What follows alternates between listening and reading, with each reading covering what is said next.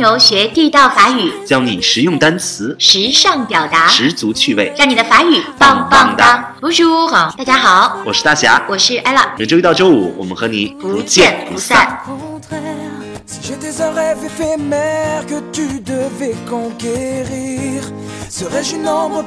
哎，翻译官开播了，大侠，你有看吗？我还没看，但是我特别想看，我有时间一定要去看。哦，是因为喜欢杨幂吗？呃，这个不是主要原因，主要原因就是我很多年前看过这本小说，然后我觉得当时我还是纯情少男，呵 呵然后被这个情节吸引了，我觉得还挺有意思的，而且翻译这个职业。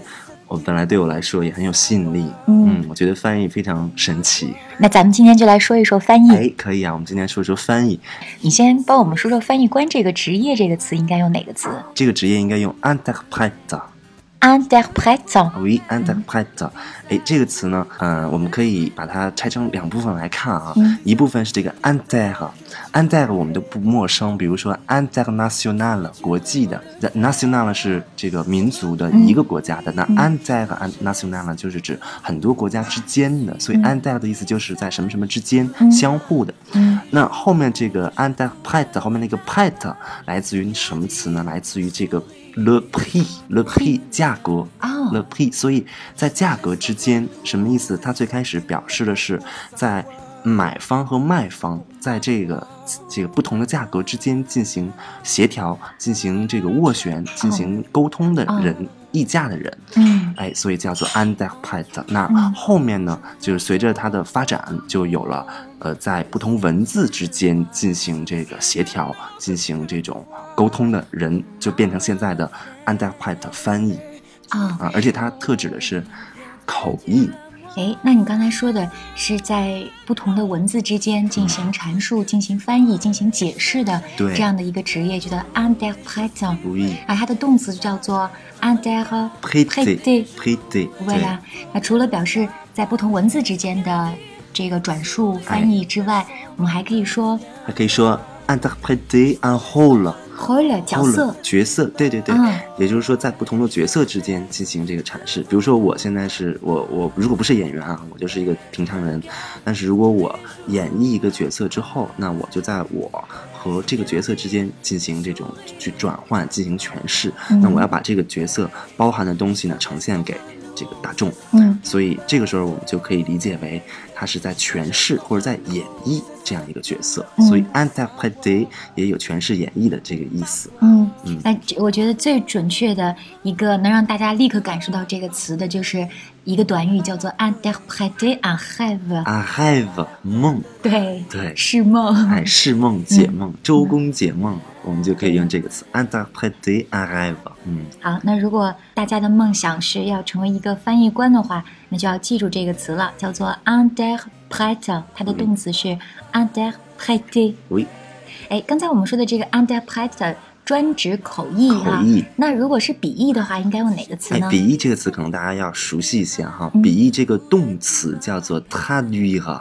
traduire，哎，那它的名词就是指人叫 traducteur，或者是 traductrice，指笔译者。嗯，哎，那这个 traduire 呢，跟这个 interpret 也很像，为什么呢？他，我们在上期有一期节目里讲过这个 tons，我们讲那个跨性别者的时候讲这个 tons，这个他和 tons 是一一个来源，它都表示从一边到另外一边。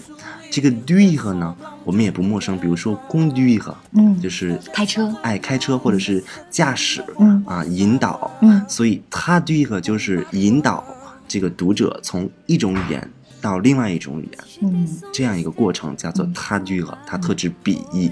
那它的名词叫做 la traduction，traduction 啊，笔译者刚才大侠已经说过了，叫做 traducteur 或者是。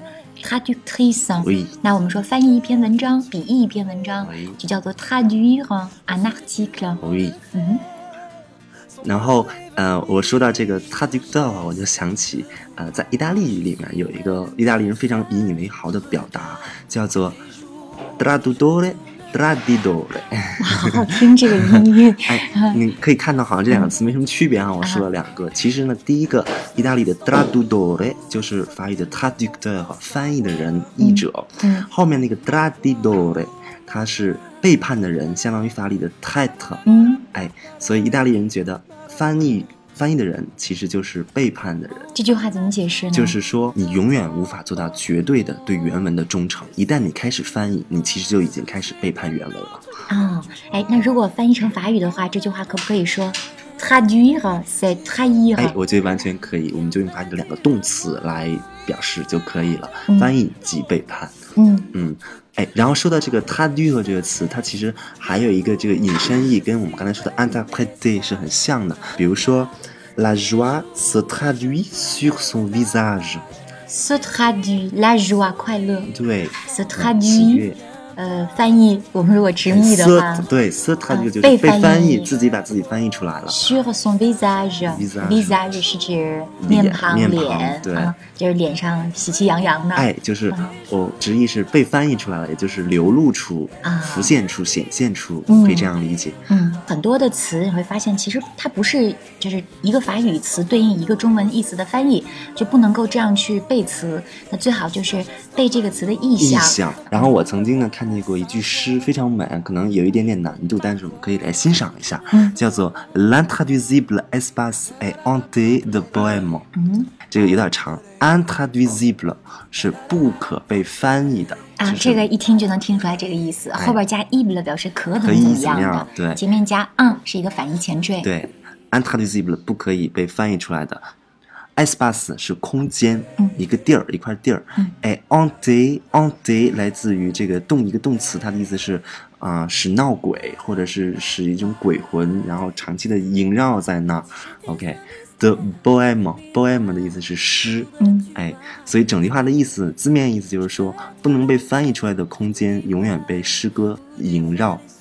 嗯，那你觉得是什么意思呢，艾拉？对，直直译是这个意思，那意义就应该是翻译不出来的那个文字，反而恰恰是最接近于诗歌的意境的。哎，对，就这个意思，就是诗歌很多时候都是翻译不出来的，就是这种感觉。啊，就像《红楼梦》里面的很多的人物的名字，我记得法语的版本上就没没有办法翻译，因为它是一语双关的。对，那说到这个翻译的人呢，无论是笔译大家还是口译大家，我能想到的，比如说。嗯，著名的许渊冲先生，啊，那个他精通英法双语啊，非常厉害，大家可以去看一看。嗯，许渊冲先生翻译的文字，我觉得真的是非常的棒，非常的美。嗯嗯，举一个小例子哈，许渊冲写过一一个这个不爱红妆爱武装来形容一个女孩，那呃这个红妆。武装其实他用了同一个词就可以把这个谐音给写在一起了，呃，红妆用的是 wood 哈，武装也是用 wood 哈，这个词既可以表示胭脂，也可以表示炸药。哎，wood 就是本来就是粉末的意思。哎，对了，嗯。所以很巧，所以就是这种在不同语言之间找这种对应，其实很难的。哦，我觉得当翻译真的是太难了。嗯，而且翻译涉及到这种再创作的过程，对一个人的这种母语的要求其实也很高。嗯嗯，好，那无论怎么说呢，翻译者其实在法语里有一个说法，形象的比喻叫做 “passeur culturel”，啊，就是 b a s s e u r 来自于动词 “passer”，嗯，就是过去啊。把什么东西带过去，也就是摆渡人，巴斯尔哈，Q 之外了文化上的文化的摆渡者，也就是翻译。所以翻译呢有有此美名，那其实也是一个非常艰苦的这个工作，但是呢很神圣。我们要不要 Q 一下张旭，让张旭来做一期这真正的翻译官来给我们讲讲翻译官？可以啊，可以啊。我们刚才提到的张旭老师是我们蜗牛法语的这个翻译大神啊。下一期呢，我们有争取请到张旭老师为我们来做一期特别的节目，讲讲现实生活中真正的翻译官的生活。OK，我们拭目以待。好，好，那我们今天呢就讲到这里。我们稍微复习一下，我们讲了两个主要的动词，一个叫 interpréter。然后它的名词是 interprète 口译的人，另外一个是 traduire 笔译以及笔译的人 traducteur 和 traductrice，以及一些相关的小表达。嗯，OK。好，那我们这一期就就到这里。Merci beaucoup。Merci beaucoup à la prochaine。À la prochaine。